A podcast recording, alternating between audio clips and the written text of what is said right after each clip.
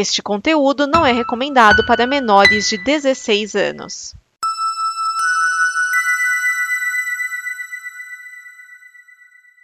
Obrigado por dar play neste programa. Em nome das pessoas que o fizeram, peço que você expresse sua opinião nos comentários e considere nos apoiar na campanha de apoio, seja no Apoia-se ou no PicPay. As informações e os comentários estão em nosso site comboconteúdo.com. Agora, fique com o programa. DN Premiers o programa de lançamentos de cinema e indicações que não dão problema. Neste programa estão Edson Oliveira, Márcio Neves, Cláudio, o Dragão Dourado, Vinícius Schiavini.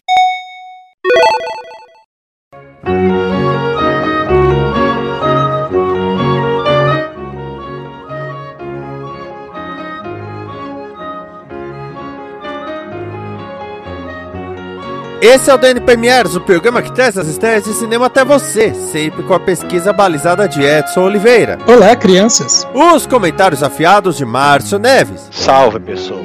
E as observações pegando fogo de Cláudio Dragão Dourado. Sou eu aqui para arrasar. E no dia 5 de agosto de 2022 nós temos, além da lenda, o filme Contágio Zero, Desaparecido, O Palestrante, Quem Tem Medo, Sapato 36 e Tem Bala.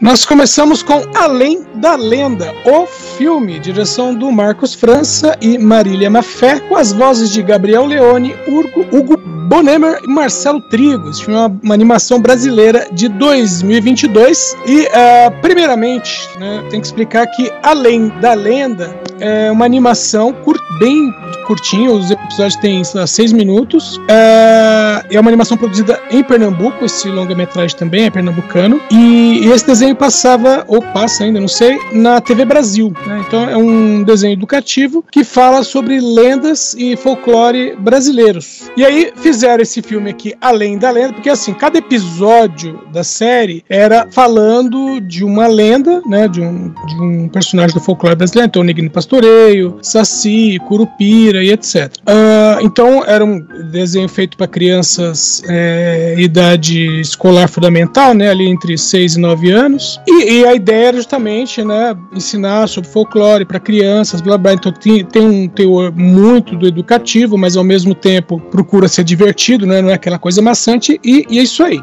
E aí fizeram esse longa-metragem que é juntando todas essas lendas que foram contadas na série, né, como se fosse, sei lá, uma Liga da Justiça brasileira. Porque o que acontece? A história do filme é que, bom, nós temos, né, essas lendas do folclore e essas lendas, elas estão reunidas num livro. E esse livro fica dentro de um castelo, esse castelo fica numa montanha e essa montanha aparece uma vez por ano em 31 de outubro, que é o dia do Saci, também conhecido como Dia das Bruxas. Então, e, e aí acontece o seguinte: uh, esse livro, bom, o castelo aparece no Dia das Bruxas e ao final do dia ele desaparece. E acontece que no, no enredo aqui do, dessa animação, o livro é tirado do castelo. Então as, as lendas brasileiras têm que encontrar o livro e levar de volta para o castelo antes que o dia termine, né? Para que, porque se o livro não estiver no castelo, as lendas brasileiras desaparecem. E aí você tem o, as lendas entre aspas vilãs né, que é a Cuca, entre outros, que, que foram quem tiraram né, o livro do castelo. E esses são os vilões. Então, uh, é, tá bacaninha, é a primeira, a primeira animação pernambucana, né, a primeira, a primeiro longa de animação pernambucano, né, e tá bacaninha, bem, é bem voltado pra criança, tá no mesmo ritmo da, da série que a série já é feita tal, e não tem muito o que falar mais além disso, não. Se pega esses folclores, daqui a quantos anos vai entrar o hacker hacker da urna eletrônica. Não é assim também, tá? Pra ser folclore, folclore mesmo, tem, tem que rolar uma, uma boa história em volta. Por exemplo, se o cara que fala que existe um hacker da urna eletrônica, alguém passar mel no corpo dele e jogar num formigueiro, tá? E deixar lá até morrer, pode ser que ele vire uma lenda. A gente pode até testar essa teoria. É, podemos. Agora, trago informação, hein? Informe. Hugo Bonnemer, que está no, no elenco, ele é primo de William Bonner, porque na verdade Bonner é nome artístico. O nome dele é William Bonnemer Jr. Quer dizer, peraí, quer dizer que ele poderia não ser piada, o, o Bonner? Talvez tenha sido um apelido na faculdade por conta de desempenho escolar. Ah, tá. Escolar, sei. Tá na escola, não tá? É escolar. É, exatamente. Mas o nome dele é William Bonnemer Jr. Vamos ao próximo? Ótimo, vamos seguir. Versão brasileira Herbert Richards. Próximo filme é Contágio Zero, direção do Francesco Giannini. No elenco nós temos Carolina Bartzak, Yumiko Shaku, Julian Hitchens. Esse filme é um misto de terror e suspense. É um filme de 2020 e assim, supostamente, ele estaria nas melhores casas do ramo. Mas eu testei os links e os links não funcionaram. Então, ele não tá nessa categoria. Mas se ele não está nas melhores casas do ramo, você sabe a quem culpar, porque essa é uma produção do Canadá.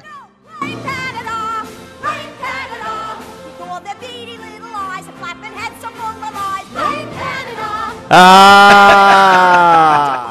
Vamos ao filme. Meu, esse aqui é mais um daqueles filmes que é feito num ambiente só, tá? Tanto que o título original do filme é Hall, que seria corredor. E a história é a seguinte: você tem duas mulheres, né? A Val e a Naomi. A, a Val tem uma filha, né? E um marido, né? E a Naomi eh, tem o. o- vamos dizer assim, eh, ela foi enviada numa viagem de negócio. Essas duas, elas estão num hotel. E o que, vamos dizer, o que une essas duas? Primeiro, lógico, além delas estar no hotel, é que as duas, elas têm um relacionamento abusivo. né? Inclusive, no caso da Val, né, que é a Carolina Bartzak, o marido dela está no hotel. Então, a ideia é ah, aproveitar que está no hotel para fugir, né? A Val vai fugir e a Naomi também pretende fugir. E aí, nessa, sendo que, né, até o momento as duas têm o mesmo plano, mas a- as duas nem sequer se conhecem, né? Elas vão se conhecer no decorrer do filme. Aí, o que acontece justamente quando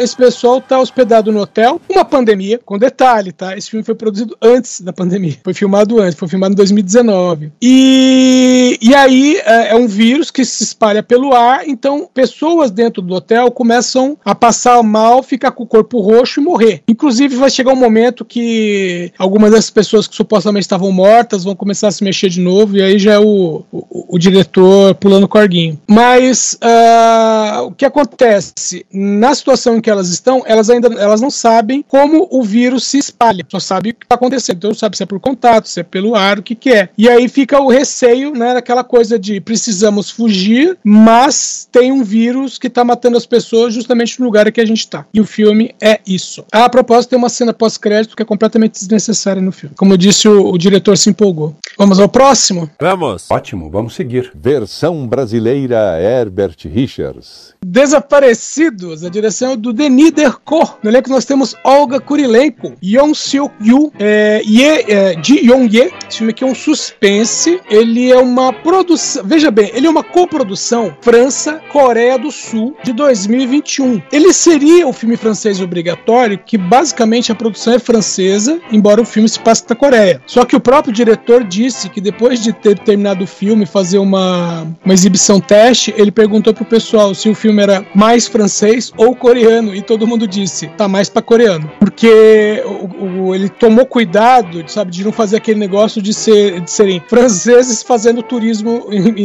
em- na Coreia, sabe? Então ele tomou um cuidado de, é uma história, você tem franceses, né, entre aspas, porque a Olga Kurilenko é a protagonista, mas é, trabalhar com a cultura, com o jeito de falar dos coreanos, né? Então teve toda essa adaptação. Então se você assistir esse filme, você vai pensar que é um filme coreano, pelo jeito que ele tá feito, embora o, o Denis seja francês. Mas vamos lá, vamos à história. A história é a seguinte: você tem uma cientista forense que ela trabalha, que é a Kurilenko, e ela trabalha fazendo restauração de cadáveres danificados. né? Ela tem uma técnica própria para isso. Qual que é a ideia, né? A ideia é conseguir identificar melhor, né? Quando, quando tem aqueles corpos que estão decompo muito decompostos e tal, para conseguir identificar a causa da morte e tal. E, e- e ela tem essa técnica muito boa. E ela está é, visitando a Coreia do Sul por conta de um simpósio que está tendo lá, né? Uma conferência, e ela está indo lá. Enquanto ela está lá, o que está acontecendo? Então, é, uma série de assassinatos estão acontecendo. Estão encontrando pessoas mortas e essas pessoas é, estão sem órgãos. tá? Alguns órgãos foram tirados dessas pessoas. E aí, um policial, né, um detetive, que é, é justamente o Yeon Sekyu, ele pede a ajuda dela, pra ver se ela pode ajudar. E aí ela vai ajudar. Então, assim, é um, um, um filme policial, mas vira um suspense quando, né, eles, como eu disse, ela é uma cientista forense, né? E eles começam a perceber que as pessoas envolvidas no que está acontecendo é, também são cientistas forenses. Aliás, uma curiosidade é que o, esse Young Si-kyu, ele participou de Old Boy, né? Ele fez a versão mais nova de um do- dos personagens. E é lógico, né? Old Boy é super, super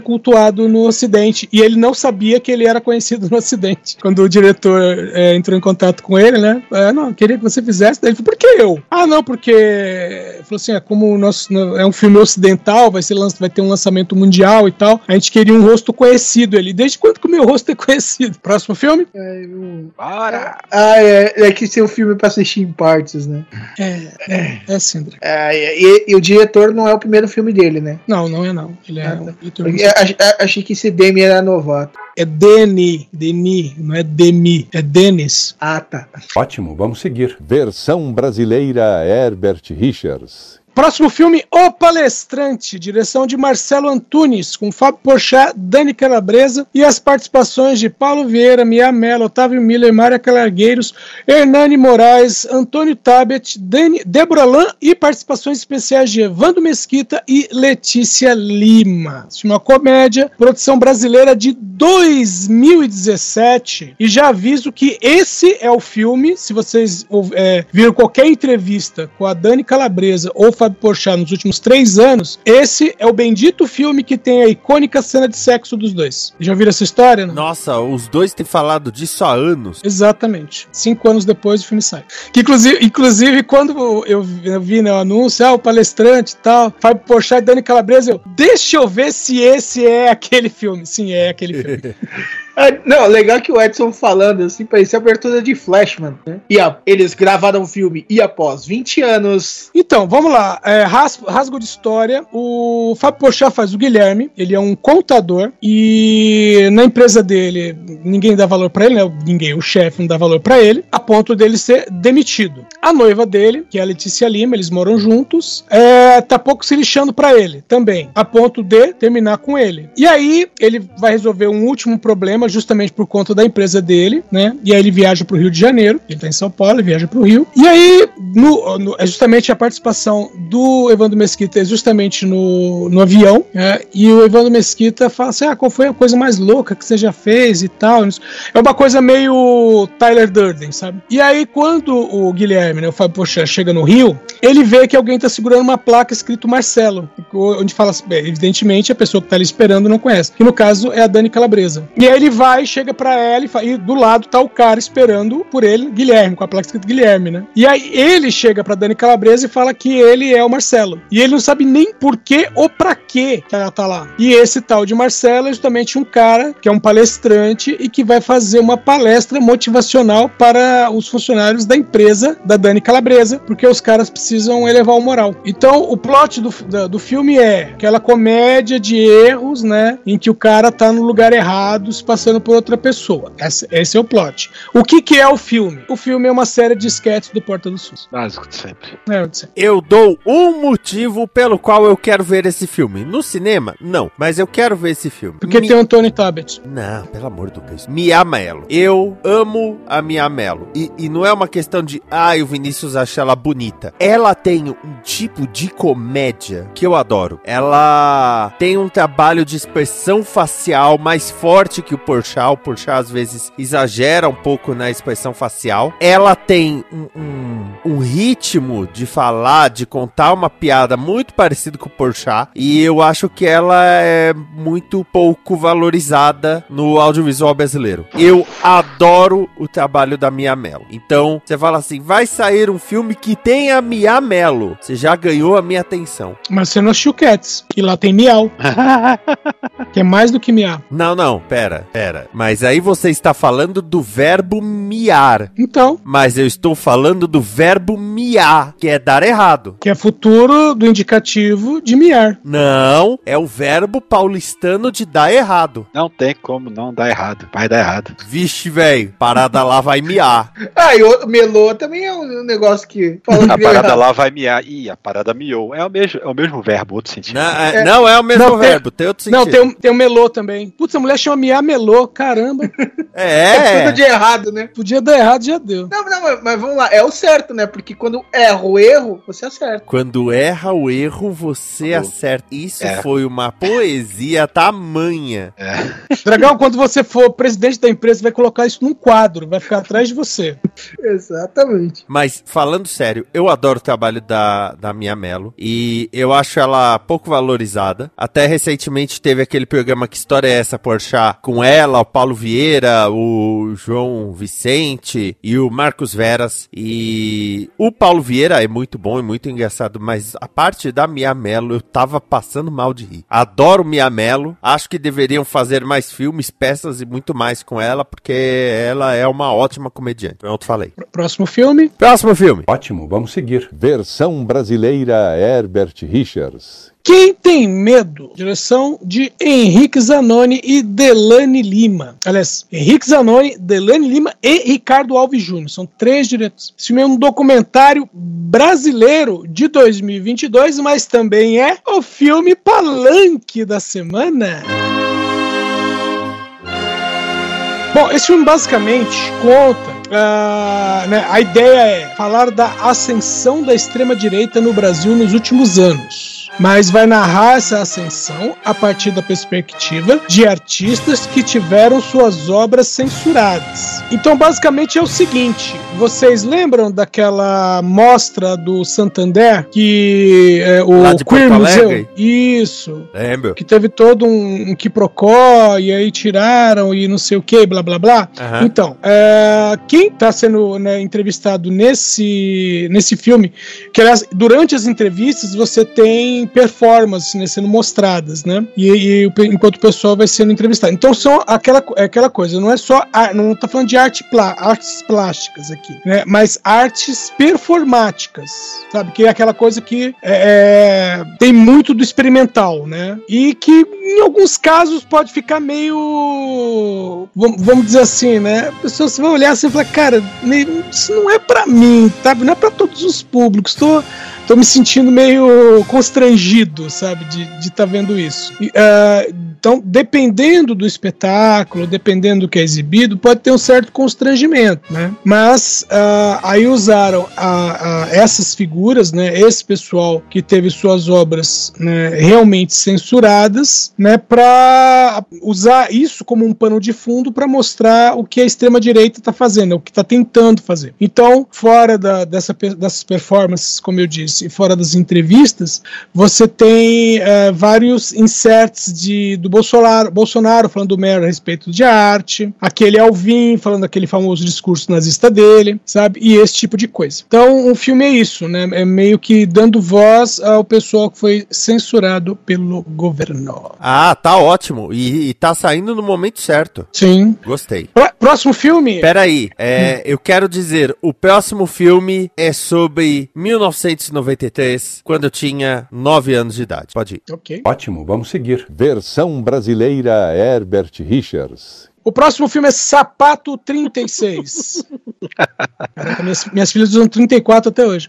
A direção é do Petrônio Lorena. Esse filme também é um documentário. Ele também é brasileiro e ele é de 2022. E ele também é palanque? Não, não é. Mas, meu, esse documentário aqui não, não tem muito o que ser dito, porque é uma coisa muito regional. É um documentário que fala sobre o futebol de várzea do bairro de Santo Amaro, na cidade de Recife. Nossa senhora! Quão específico é isso? É, não, é bem específico. Então fala dos caras que jogam nos finais de semana, porque é só isso, né? Que tem, mas é aqueles times bem organizados, sabe? Tem uns campeonatozinhos ali e é, fala desse futebol, mas pega algumas figuras ali porque tem, né, ex-jogadores é, que, que moram em Recife, né? Então alguns deles acabam aparecendo é, por ali pra ver o futebol da molecada, molecada, né? Do pessoal mais jovem, aquele pessoal que na verdade nunca vai ser profissional, né? Então tem é, alguns nomes famosos que passam por ali, né? E fora esses, esses, esses caras mais famosos, fala da vida de algumas, eles são escolhidos alguns personagens, vamos dizer, né? Jogadores, e mostra um pouquinho da vida particular deles. Mas é, é isso, sabe? É muito específico. Eu gostei que o Márcio entendeu a piada.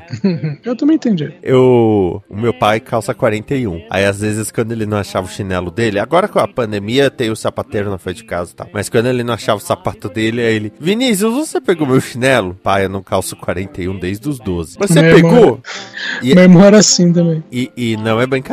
É, eu com 13 anos, 13 pra 14, já tava com é, 43 pra 44. Eu entrei no ensino médio, eu tava com 44. Foi aí que eu descobri também, que a escola eu- tinha uma competição de quem tinha o maior pé. É, eu também entrei no, no colegial 44, mas eu estacionei no 44. Ah, eu, eu fui além, cara. 44, 44, 45. No terceiro ano eu tava calçando 46. Porque é, é engraçado isso, porque conforme você tá crescendo, tem uma hora que você reclama, ah, o sapato tá apertado. Aí a sua mãe olha, fala assim: ah, olha, precisa comprar um sapato maior, ó, já tá no outro número. Aí vai na loja, compra o, o- o- coloca o sapato novo, né? Aí aperta, ó, tá apertando o dedão? Não, não tá, tá bom. Ei, ó, então agora você calça tanto, né? O problema nesse caso é que chegou uma hora que minha mãe tava meio, caralho, não para. É uma sandália. Aliás, esses tempos eu tive problema com um par de havaianas, que estourou a tiro. Aí Ah, eu... Eu pensei que elas não soltavam os tiros. Pois é, né? E eu reclamei e mandei pra eles me ressarcirem ou mandarem outro par. Aí a Shaela falou que o Thor teve problema que desbotou. A- as havaianas dele desbotaram. Aí eu falei, eu não tenho esse problema, porque eu só tenho havaianas brancas ou havaianas pretas. Aí ela, mas como assim só brancas ou pretas? Eu comprei um par pro, pro Júnior e ele calça 46, eu comprei um par do Homer. Falei, 46, Grand Canyon, 48. 48 eles fazem branco e preto ainda pra dizer, olha, temos duas cores. Tanto que você não acha 48 em loja, geralmente. Você tem que pedir no, no site. É, entendi. É, eu trabalhei com um cara que antes dele comprar um tênis, ele ligava, ele sempre comprava na mesma loja e ele ligava pra loja avisando que ia pra lá. É, tênis pra mim é mais tranquilo, porque tem uma loja aqui em Santo André chamada Picholé, que o filho do dono, ele calça, acho que 40, e- é, 51. Hum. Então ele ficou ligado nessa necessidade, né, de números maiores. Aí você pede pelo site, aí sei lá, um, dois meses depois chega um par pra você. Da Havaianas? É. Não, chega em menos de uma semana. É, mas os caras vêm com um caminhão só pra fazer entrega. É. É que depende de como é que é a linha de montagem, né? Assim, pra tamanhos customizados. Se é simplesmente, ah, bota, mete mais um aí, aí a gente despacha a parte. Eu não acho que é tamanho customizado, mas eu acho que a maioria das lojas não pega o número porque não tem saída. Uhum. É porque a galera que é acima de 44 já é errado, né? É, que dirá. Porque, assim, coisas que eles até vendem produtos assim, né? Mas não tem muita saída. Geralmente eles fazem uma contenção para ver se acumula um certo quantidade de, de, de pedidos ou dá um certo prazo de tempo, né? Aí quando eu der um certo tempo, assim, de, sabe, de mês em mês, pega todo mundo e despacha, né? Faz os pedidos, fabrica se for o caso e despacha. Ou até tem saída, mas pelo site. Ô, ô, Márcio, você entendeu errado. Quando o Vinícius disse que não tem saída, é que se botar um chinelo do tamanho dele na loja, bloqueia a porta. Pior que é verdade. Ah, é, mas ó, mas pensa bem, isso daí economiza na, na parte de segurança, né? Não precisa usar maca especial agora. Não precisa usar maca, facilita quando vai na praia, já tem prancha.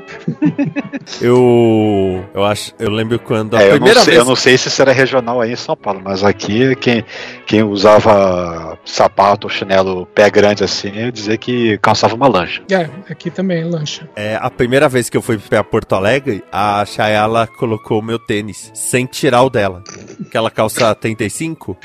Então, sem Ainda brincadeira. Era o pé ficou dela dentro do tênis dela, dentro do meu tênis. Ainda ficou folgado. É, pior que ficou um pouquinho. E, e o Thor, ele ficava, como que isso é possível? Falei, então, ela calça 35, eu calço 48, o tênis dela cabe dentro do meu tênis. Então, e, e É um detalhe, filhote. a minha irmã tem uma amiga que ela vende muito número pequeno, 33, 34, 35. Aí eu já falei pra ela várias vezes, você devia também pensar no outro lado. Aliás, saudades dela.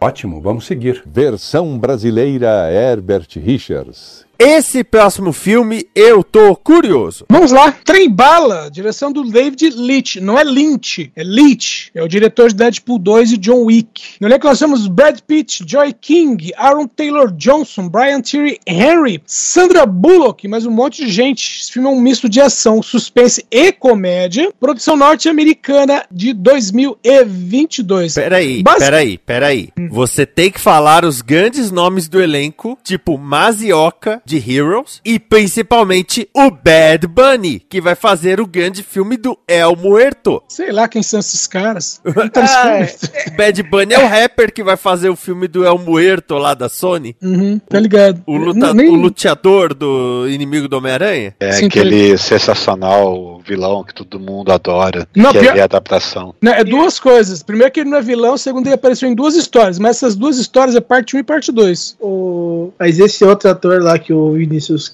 anunciou, ele chegou de mansinho, né? Foi na macioca, né? Nossa senhora. É, É, aliás- o, o dragão pronunciou correto. O, o Edson, esse filme é produção da Sony? Sim. Eu tô achando que agora a Sony vai colocar esse Bad Bunny em tudo quanto é filme pra justificar o investimento. Não, não duvido não. Vai ser o novo Sam Washington. Daqui a três meses eu vejo no HBO Max. Mas enfim, agora para minha interrupção. Bom, risco de história é o seguinte: o Brad Pitt ele faz o Ladybug, que na versão dublada vai ser dublado. tá? O nome vai ser, vai ser retraduzido. É Joaninha, é o nome código. E ele é um assassino, né? A sinopse vai dizer isso, que é um assassino azarado. Meu, ele, é, vamos dizer assim, o, a onda de azar dele é o seguinte: ele fala que quando ele tem que matar alguém em algum lugar, quando ele é enviado pra uma missão, alguém morre antes que ele mate o alvo. Então, por exemplo, ele, né, no, no trailer, um dos trailers tem isso, que ele tá fazendo tocaia na frente de um prédio e alguém se joga de cima do prédio pra se matar e cair em cima do carro dele. É nesse nível. E aí, a chefe dele, que é Sandra Bullock, passa pra ele um trabalho simples, que é pegar uma maleta num, um trem, num trem bala, né, que tá indo de Tóquio pra Morioka, no Japão. né? E aí o que acontece? Quando ele entra no trem e o trem parte, tem um monte de gente conhecido dele dentro do trem que, entre outras coisas, alguns querem só matar ele, outros querem a maleta, e além disso, algum maluco botou uma bomba no, no, no trem que vai explodir se o trem diminuir abaixo dos 80 km por hora. É aí que entra a Sandra Bullock? Não, a Sandra Bullock já tava antes. Mas só faltou o Keanu Reeves nesse filme. sabe? Ou o Carlinhos Brown. Não, a gente não fala do Carlinhos. Já tem o Bom. Bad Bunny. Então, é, meu, é um filme bem louco. A, a ação no filme tá muito boa. E, e é aquele filme, é, assim, que se você tem a premissa inicial e vê onde ele vai parar no final, você fala, meu, como é que a gente chegou aqui? mas De é trem? filme. é, não, mas não, porque tem outras coisas fora o trem. A minha preocupação não é essa. A minha preocupação é a Sony querer fazer o Joaninha Verso, com os filmes contando das histórias do Joaninha. Mas vamos lá, o, vi- o vilão vai ser dublado pelo Guilherme Briggs, assim, também? Que o Cat Noir. ハハハハ! Ah, esse é do desenho, né? Ladybug, é isso? É, Exato. Miraculous, as aventuras de Ladybug. Nossa, eu nunca vi isso. Só vi isso em capa de, de álbum. Mas o, o filme basicamente parece. Se vocês assistiram um- algum episódio de Rick e Morty que tem aquela TV interdimensional, sabe? Parece um filme saído da, da TV interdimensional de Rick e Morty. São dois irmãos e eles têm um carro maneiro, mas veja, tem, um- tem um meteoro vindo em direção à Terra e também tem alienígenas, também tem não sei o que, e são são dois irmãos. E tem o Vagão do Silêncio, e um bichinho inflável, e o Bad Bunny. O bichinho inflável é sacanagem, que o bichinho inflável pega a maleta e o Brad Pitt dá uma porrada nele pra pegar a maleta de volta. Melhor cena do trailer. Eu tô cur... não, não digo, eu não digo que eu vou no cinema ver esse filme. Também tudo tem limite. Mas eu tô curioso. É, Sim, é uma é- ideia de ação nova. Sim. E a Sandra Bullock. Nossa senhora! O, o Dragão Dourado foi fazer uma reforma na casa dele. A reforma atrasou, porque a Sandra Bullock usou tudo o reboco na cara. É, agora eu descobri porque tá difícil comprar umas corridas. Nossa senhora, tá pior que a Débora Seco. A Débora Seco tava fazendo aquela novela da Sete, teve a pausa por causa da pandemia. Quando, quando voltou, tava Clay Diáconis. Ai, ai. Nossa, É, a metade do, do outro elenco tá no Rio e ficavam secos e molhados. né? nossa, mas você foi longe, né?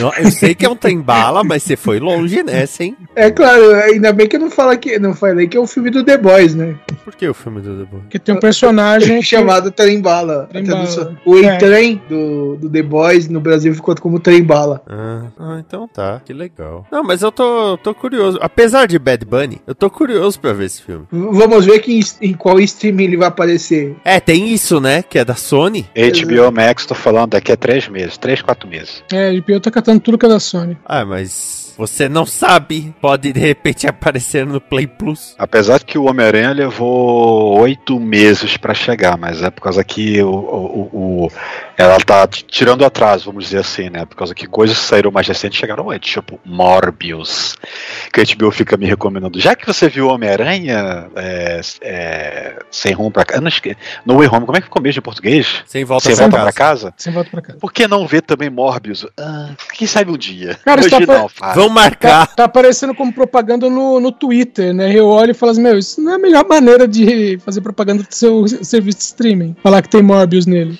Tem Morbius, tem Venom, Tempo de Carnificina. É, o- tem um grupo que eu tô que toda hora. o- vamos dizer que o nome do cara é Carlos. Toda hora alguém vira e fala, mas eu não acredito que o Carlos pagou pra ver Morbius. mas do nada, às vezes alguém fala, pô, esse filme da Ana de Armas como a Marilyn Monroe vai ficar bonito. Pô, é verdade. Mas eu não acredito que o Carlos pagou pra ver Morbius. Ai, cara, finalmente alguma coisa mais esdrúxula do que pagar pra ver Dragon Ball Evolution, né, cara? Fica quieto que eu fiz isso. Eu também. Tinha, mas, peraí, no meu caso tinha criança envolvida, e no seu? Ah, tinha um, um, um fã retardado, no caso eu. É, eu ia falar, por que você não bateu nesse fã? É, A vida já faz isso por mim. Ô, Aliás, Ana de Armas, que hoje um cara no serviço chamou de Mônica de Armas. Eu não corrigi porque ele é anti-vacina, então ele deve saber melhor do que eu do que ele tá falando. Ai, ai, essas armas se chamam Sansão, né? Assista sem medo. Nós vimos e você deve ver também. Assista Sem Medo é o quadro em que cada um de nós indica um filme para você assistir no conforto do seu lar. E o filme que eu trago aqui é um filme de 2016, dirigido por Edward Zhu, que é assim que fala, Zhu. E no elenco nós temos Tom Cruise, em ele, então você já tá imaginando. Nós temos Jessica Stroup, da- do grande sucesso Punho de Ferro. Nós temos Robert Nepper, mas... Ah, temos Jacoba, temos Kobe Smulders no filme, e eu estou falando de Jack Reacher sem retorno. Ele é continuação, tá? O Jack Reacher é uma série de livros do Lee Child e é um personagem que ele foi major do exército e ele saiu e vive basicamente sem qualquer rastro. Então ele anda por aí resolvendo pendengas, mas ele pega ó, a pensão dele toda em dinheiro vivo, viaja de ônibus, ele não tem nada no nome dele, é um é o verdadeiro nômade. Só que ele fica falando com a Kobe Smulders, que é a Major Susan Turner. Ah, então, vão marcar, vão marcar, vão marcar, até que um dia ele vai conhecê-la, porque vai que rola alguma coisa também, né? É a Kobe Smulders. Só que ela foi presa, acusada de traição, e aí ele vai ajudar a ver, a entender o que está acontecendo. Então, é muito bom, é o segundo filme filme, né? Mas assim, uma coisa eu eu posso dizer, ele não foi tão bem quanto o primeiro. É, esse filme teve orçamento de 65 e fez 162, né? E o primeiro filme que eu já falei aqui no Assista Sem Medo, de 2012, ele custou 60, mas fez 218. Então o primeiro foi um pouco melhor. Porém, como Tom Cruise agora é o cara das franquias, que ele tem Missão Impossível, ele tá com Jack Reacher, queira ou não, e tem o Top Gun. Ele já andou falando que um terceiro filme é questão de tempo. E eu gosto, porque é uma ação menos exagerada. Ela é mais local. O, o Missão Impossível é aquela coisa global, grandiosa, absurda. Mas o Jack Reacher é uma coisa mais local, uma coisa. É uma história mais contida, digamos assim. É, eu, eu, eu sinto que o- os filmes né, da- da- do Jack Reacher, eles têm uma coisa meio filmes dos anos 80, filme policial dos anos 80. Sim, sim. É, Você, é tem um, verdade. você tem uma coisa que não é tão complicada assim, né? Não, não é um, não é uma conspiração mundial, vamos dizer, né? Uma coisa ali mais localizada, mas é, vamos dizer, uma coisa que pode resolver ali, né? Pode ser resolvida ali, ao invés de, de ter que desativar um satélite pra resolver a parada. E só pra constar que o Lee Child, né, o autor, criador de Jack Reacher, aparece nos filmes, sempre com participaçõezinhas, e até o momento são 27 livros do Jack Reacher, só. É pouco. Então tem, Procura- tem chão aí. Pro- Procura o Don Pendleton, pra você ter uma ideia. Que é outro autor que, que tem filmes ne- nesse naipe, assim, que é com agentes misteriosos do, do governo. Don Pendleton. Ah, ninguém ganha do R.L. Stein, tirando aquele japonês brasileiro. Bibliography. É Mark da- esse- Novels. Carai, Oi. gente, Só é no... McBola, Show McBola, né? É.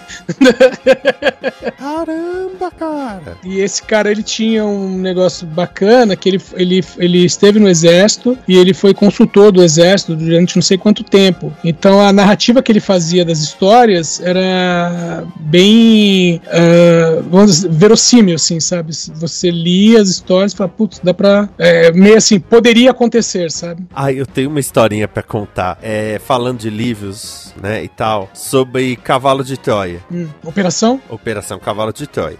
Porque o, o bibliotecário lá da escola e uma das professoras, eles gostavam da série de livros. E quando chegava o novo, ele avisava ela, tipo, ó, chegou o novo livro e tal. E aí eles iam conversar sobre o livro. Ele lia, depois ela pegava, lia e eles iam conversar sobre o livro. E eu vi ela chegando pra devolver o livro, aquele calhamar, aquele tijolo escrito lá, Cavalo de Troia 3, né? Por exemplo. É, porque o, o, o Operação Cavalo de Troia é outro daquelas. Porque assim, a introdução é tão porre que eu me desfiz de toda a coleção. Eu li os dois primeiros, gostei, mas do terceiro não rolou. Não, só li o primeiro. Cara, tem umas horas que a, a nota de rodapé tem, ocupa mais espaço do que a Eu, página. eu adoro a nota de rodapé que passa de uma página pra outra. É, chega uma hora que você para de ler a história pra ver a nota de rodapé. Não, então, e, e eram aqueles livrões, né? Uhum. Aí eu via lá, ele, ele vai cavalo de... aumentar, é, a cada livro vai aumentando, vai ficando mais grosso. É, O tipo, 9, que foi o último, acho que é o 9. É, o é, é- é gigante, né? Um catatal. Então, e aí eu via lá, Cavalo de Troia 4, né? O número 4 gigante. E, é claro, eu via isso porque eu tava sempre lá na biblioteca. Aí, professor de história, na oitava série. Não, eu vou contar a história do, do cerco, a, a Troia e toda, toda a história da guerra e tudo relacionado. Vamos começar estudando o que foi o Cavalo de Troia. Eu só pensei, ai caralho, isso não vai acabar mais. Ou já sabe a matéria do ano, né? Aí eu cheguei em casa, comentando: ah, o professor de história falou que vai começar a entrar no assunto cavalo de Troia. Nossa, deve ser um assunto muito longo, muito chato. Aí meu, meu pai, por quê? Ele, É, porque o bibliotecário tá lendo sobre essa história e tá no quarto livro. Aí meu pai me explicou que era só o mesmo nome, não era a mesma história e tal. Mas é porque, pô, o cara tá no quarto livro! O livro é gigante! Me bateu um pequeno desespero. Mas enfim, de Márcio Neves. Pois bem, pois bem. Eu vou seguir uma trend, já que eu tava com preguiça de pesquisar. Ai, que moderno. Então eu vou, eu vou seguir uma linha, né? Então, seguindo o, o- a, a- a- ideia da recomendação da semana passada, eu vou pegar um outro filme de Nicolas Cage, dessa vez do ano 2000, dirigido pelo Brett Ratner, com Nicolas Cage, Thea Leone e Don Cheadle. Eu estou falando de um homem de família. Um filme bacaninha, um romancezinho ali, uma comedinha também levinha, né? Bem, bem família mesmo, que conta a história do Jack, que é o Nicolas Cage, e da Kate, que é a Thea Leone. O Jack e a Cage, durante a juventude, durante quase toda a vida deles, desde criança até a, a- a se formar na faculdade, é, eles ficaram juntos, namoraram e tal, então eles, é, é, tudo dizia que eles iam ficar juntos para sempre, se casar, ter filhos, aquela coisa, né? Só que o Jack ele recebe uma proposta de fazer uma viagem para trabalhar né, durante um ano em Londres, né, lá no, no estágio, coisa assim. E ele aceita esse emprego, né, essa oferta. No que a Kate acha que isso não vai dar muito certo, porque ele vai ficar, ele vai ficar um ano afastado. Talvez o relacionamento deles acabe não resistindo à distância, o tempo, aquela coisa, né? E a gente descobre que realmente isso acontece, porque se passam 13 anos, o Jack ainda está solteiro, não tem mais o menor contato com a Kate, né? E ele é um, um empresário bem sucedido, ele trabalha com grandes corporações, trabalhando com, com anexações de empresas comprando empresas, contratos milionários, aquela coisa e tal, né? E ele, ele, ele, é- ele gosta dessa vida, ele é bem esbanjador, andando de Ferrari, aquela coisa e, e tal, né? É, só que, assim, do nada, perto do Natal, de um, de- de- de- de- desse momento, né? Tá quase no Natal, é véspera de Natal, ele recebe uma mensagem da Kate, né? Que quer falar com ele, só que ele, ele, ele, fala- ele, ele olha e pensa, ah, eu sei que é, mas não me interessa mais, é meu passado, e ele de- deixa de lado, né? E vai na rua com, com- no mercadinho comprar alguma coisa pra comer. Nesse mercadinho acontece uma coisa interessante. Aí a gente tem o personagem do Don Cheadle, que ele é um cara lá que, assim, chega do nada, ele chega na boca do caixa e ele quer trocar um bilhete de loteria, que, que o, o grande prêmio dele, desse bilhete de loteria, é de 238 dólares. Só que ele não consegue trocar esse bilhete por causa que o vendedor, o vendedor, o atendente, não quer, não quer aceitar aquele bilhete, porque ele tá dizendo, esse bilhete é falso, esse bilhete é falso, não vou trocar esse bilhete. Ele fica insistindo, fica insistindo, até que ele puxa um trabuco, aponta pro cara, você vai trocar essa, isso aqui agora, senão vai dar ruim. Aí o Jack, ele vê essa cena, ele, ele intervém, não, pera aí, calma, vamos conversar, quanto é que é? 238 dólares? Toma aqui, ó, ele puxa a carteira, paga o dinheiro, bom, tá resolvido, tá resolvido. Esse é seu prêmio, tá tudo certo? E tudo se resolve, e eles saem juntos, né, e saem até trocando umas palavrinhas, né, o cara lá tentando animar, acalmar as coisas.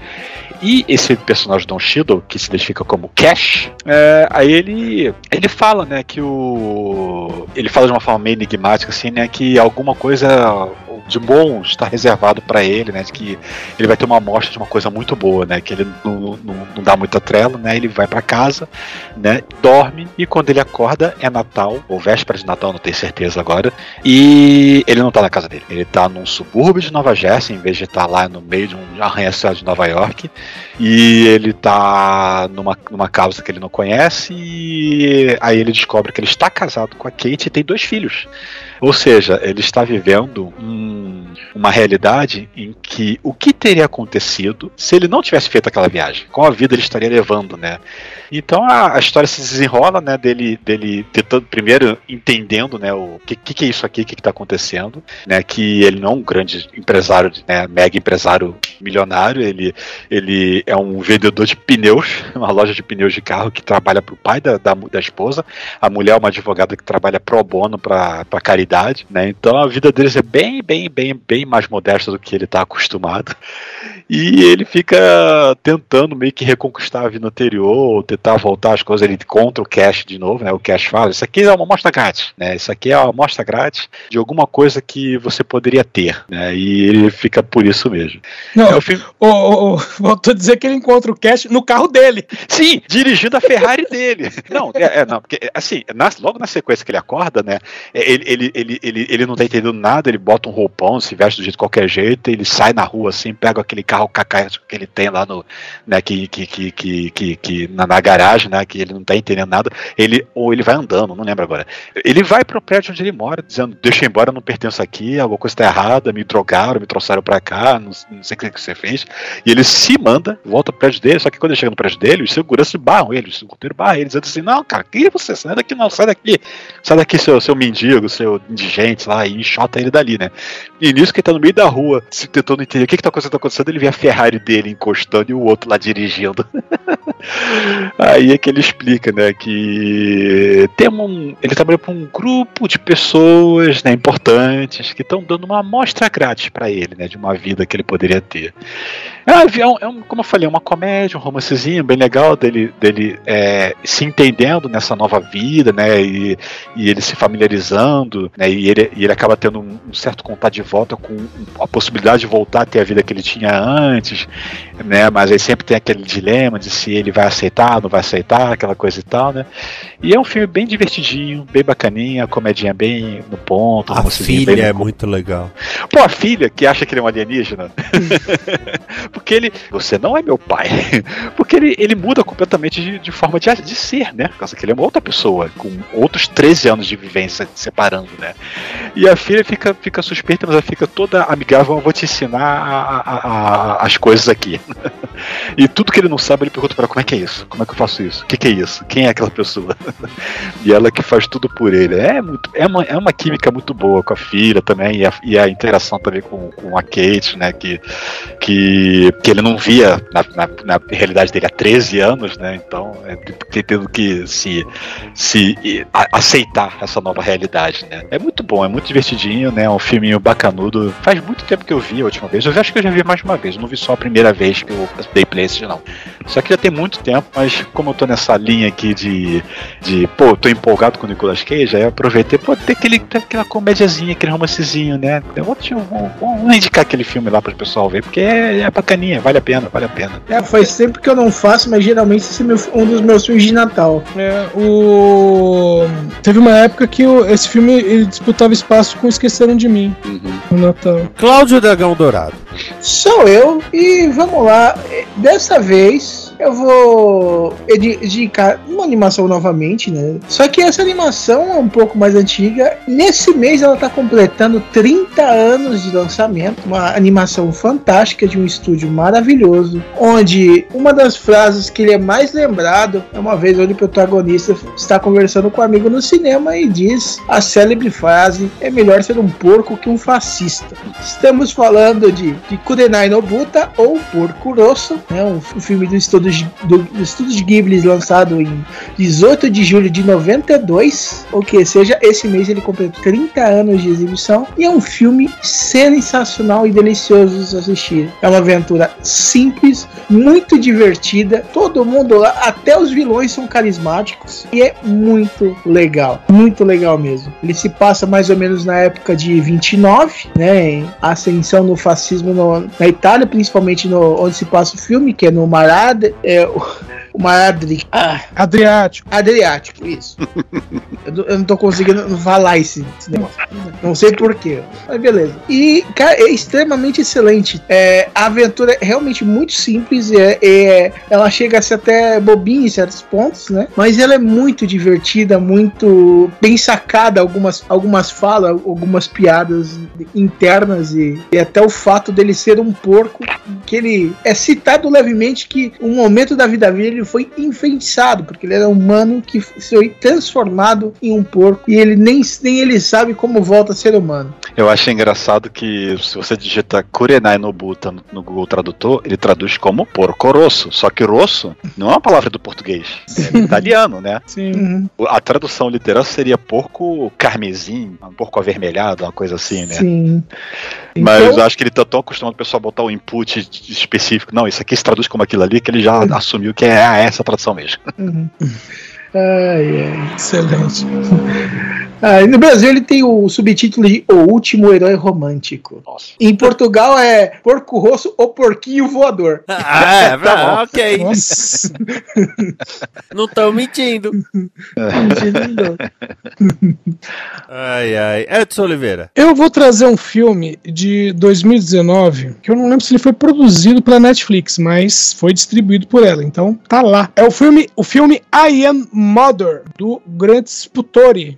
Que basicamente no filme tem duas atrizes, Clara Huggard e a Hilary Swank. Sendo que a Clara Huggard faz a filha e a Hilary Swank faz a mulher. Pô, eu comecei a ver esse filme, mas eu parei assim pra. Alguma coisa, algum momento lá. Depois eu continuo porque eu tive que dar stop. E acabei não voltando, mas ele, ele, tava, ele tava interessante esse filme. Sim. Segue lá. Então, a, a história se passa num futuro não especificado, né? E a Clara Huggard, que, que ela é a versão, vamos dizer, não é bem adulta, né? Ela tá pra ali adolescente, quase adulta, mas você tem vários ciclos dela, né? Nenezinha, criança, tal, até chegar na, na atriz. E é, ela vive numa espécie de abrigo hipertecnológico e ela é cuidada por uma por um robô, vamos dizer, um droid, né? De, com inteligência artificial que é chamado simplesmente de mãe, ou seja, mother, né? E é o que ela faz o tempo todo quando a menina tem alguma pergunta, ela fala, não, faz isso, isso, isso. Ah, mas é, por quê? Ela fala assim, eu sou sua mãe, então me escuta porque eu sou sua mãe. E, bom, o começo do filme é justamente, né, a, a robô, né, a droid, escolhendo um, um embrião e você vê, vê que tem vários ali congelados. Ela escolhe um embrião, coloca num, entre aspas, num, um út- útero artificial, né? Aí você vê o nenenzinho nascendo, a robô cuidando, né? Até ela chegar nessa fase que ela tá como adolescente. E pelo que a, a robô fala, a humanidade acabou e o trabalho dela é justamente cuidar para que a humanidade volte a povoar o mundo. Então por isso que ela tem o- os vários embriões lá que estão congelados. Bom, aí um determinado dia, a, a filha escuta barulho lá de fora e tem uma mulher, que é a Hilary Swank, né? E a menina acaba abrindo a porta e deixando a Hilary Swank entrar. E aí a primeira coisa que ela pergunta é como é que você sobreviveu, porque lá fora é, ninguém sobrevive. Ela falou, não, lá fora o ar tá respirável, tá normal. E pelo que você ouve da Hilary Swank, o que aconteceu foi uma guerra entre seres humanos e máquinas, e o que as máquinas estão fazendo é matando todo mundo. Inclusive ela não entende como é que a menina pode morar naquele lugar e mais ainda como é que ela pode ter né, a- um robô, né, um droid como mãe. Então o filme vai, vai se desenrolando nisso. A questão da pra menina é: eu tenho esse robô que me cuidou durante a minha vi- vida inteira, que é minha mãe, que é basicamente tudo que eu conheci, e agora eu tenho uma completa estranha que diz que tudo o que eu aprendi tá errado. E aí fica nessa coisa de gato e rato, porque a mãe, né, ela tem aquela voz neutra, é, é tipo a Gleido, sabe? Aquela voz é, neutra, robótica, e que ela quer cuidar de todo mundo, enquanto que a Hilary Swank tem certeza que a droid tá só esperando uma oportunidade para matar ela, mas não se ela puder matar a droid primeiro, entendeu? E a menina no meio disso. Então, assim, o filme tem um, um final bem interessante, né? Um desenrolar bem interessante, mas o, o miolo do filme é isso, né? É uma robô que, que você olha assim, meu, você- a hora que você começa a ouvir a robô falando, você fala, meu, esse bicho é um psicopata, não tem jeito, sabe? Mas ela é toda doce, né? E a Hilary Swank, com certeza, que o robô é um assassino. E, e é aquela coisa, né? Um filme é, intimista, né? Um cenário, boa parte do filme é, é num cenário fechado, e você só tem essas duas ou três personagens, na verdade, né? Se considerar robô, mas você tem só essas duas personagens humanas no filme, assim, e é bem, bem interessante, assim. É, fora a dubladora da, da mãe, né? É, é, que na verdade tem a dubladora da mãe e o cara que é o, o dublê do corpo da mãe, né? Ah, é, sim. Coisa tem. que a mãe não é um robô em CG, né? Ela é um prop, né? Exa- exatamente. E por isso, Legal. também, é- por isso que é até mais legal, né? Porque você tem uma interação ali com. Eu vi um making off no YouTube de, de como foi feito e tal. É bem, bem bacana. E assim, é uma produção barata, relativamente barata, né? Bem conceitual, pouca gente, pouco elenco, poucos cenários, né? Então Uhum. facilitou muito.